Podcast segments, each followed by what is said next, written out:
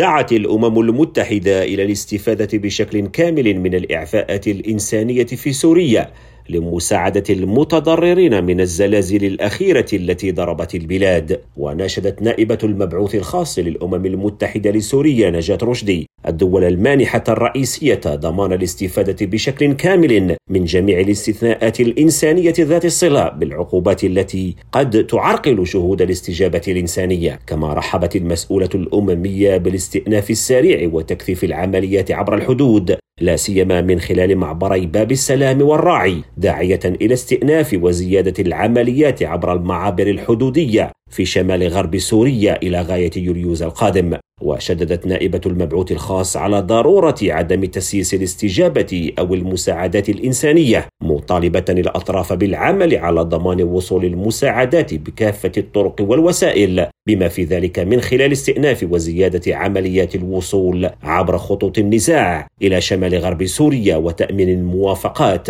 والضمانة الأمنية اللازمة لها دون تأخير. كريم عوفيريم راديو نيويورك.